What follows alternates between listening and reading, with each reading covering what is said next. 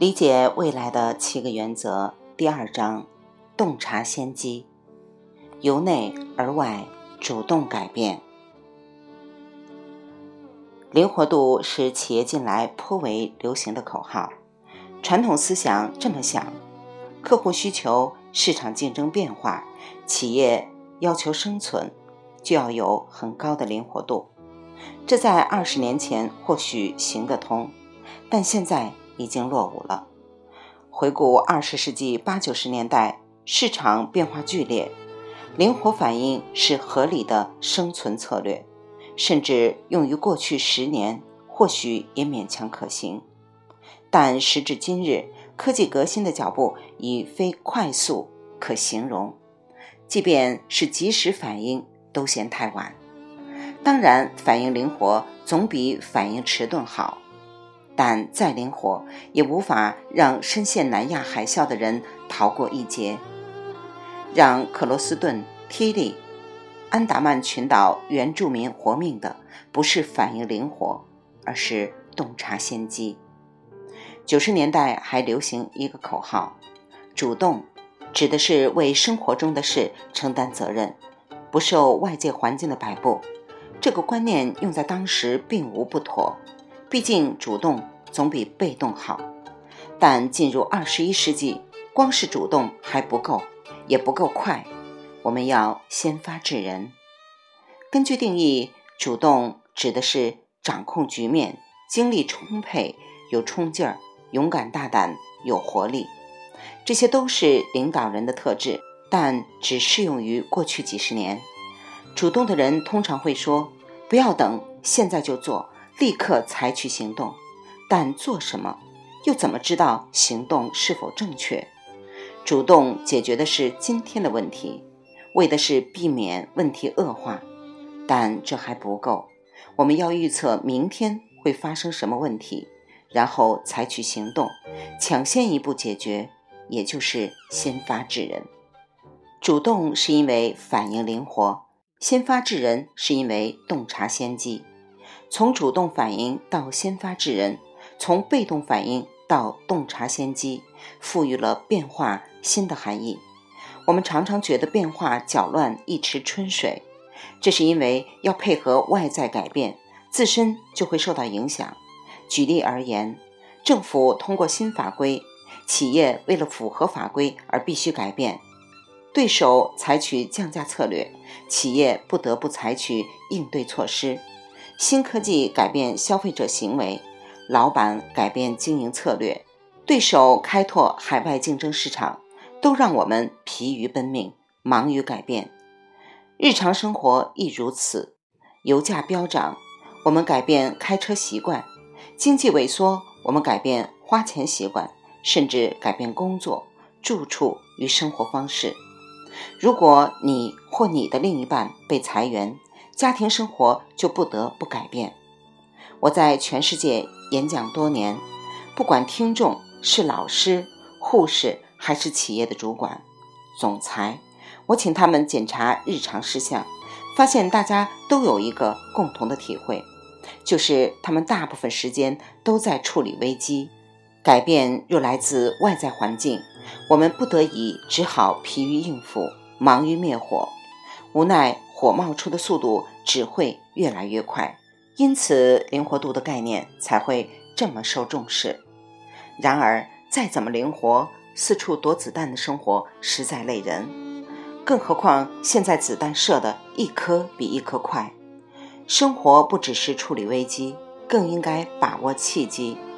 俗话说有危机才有转机，但这句俗话不见得对，因为等到危机出现，通常为时已晚，怎么还会转机？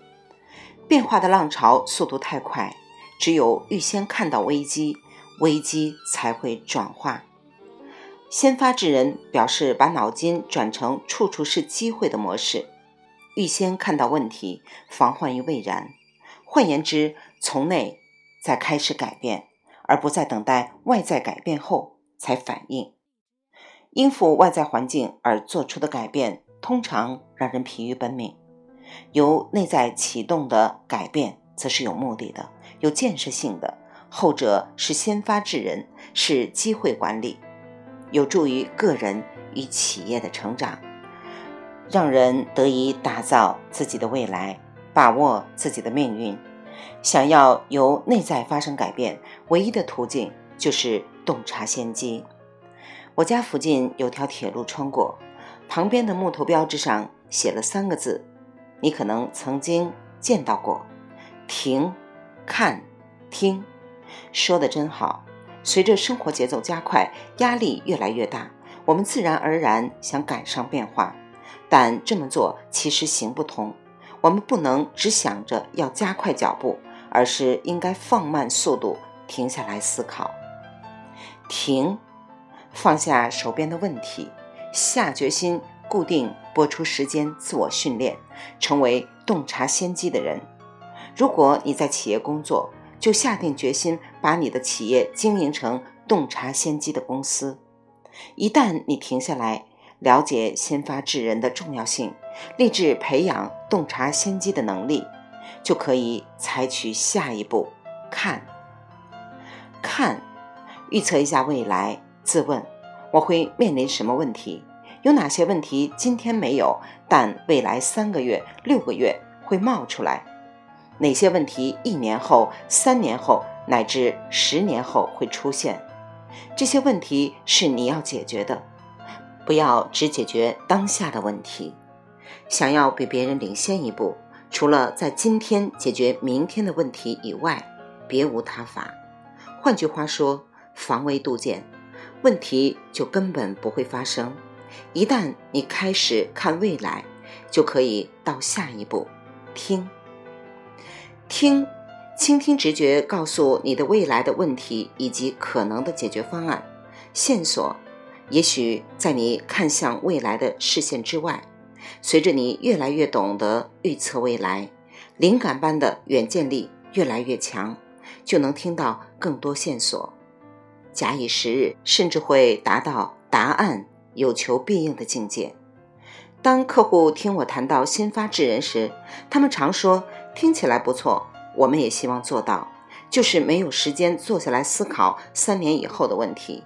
现在已经忙得焦头烂额了。当然，他们太忙了，每个人都很忙。通用汽车管理层忙了数十载，到破产收场，忙救不了他们，也救不了你。人生何时不忙？正因为如此，我们必须自问：为了加快速度。我们愿意放慢脚步吗？为此，我给大家介绍一种以静制动的方法——未来标杆学习法。标杆学习是广受企业欢迎的管理技巧。找到你所属领域的领头羊，模仿其最佳实践。但这也有一个潜在问题：企业龙头的最佳实践是现在式，等到学会以后要加以运用。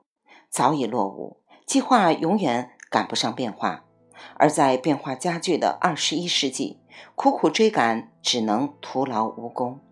奋起直追没有好处，大步朝前迈才是王道。应该略过当前的最佳实践，以硬趋势和未来的确定性为踏板，找到未来的最佳实践。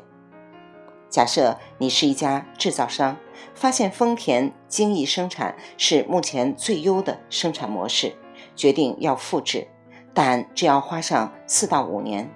这时你已经落后于丰田四五年，在分秒必争的商场，四五年就意味着一辈子，该怎么办？我们不应该只关注丰田目前的模式，而应该自问：从硬趋势看。四到五年后的丰田会怎么做？接着就能以丰田的未来最佳实践为范本，调整公司运营策略，进而跃居产业龙头，不必一直玩追赶领头人的游戏。大家或许会想，虽说如此，但要怎么知道丰田等标杆企业五年后的做法，答案是学好如何精准的看到硬趋势。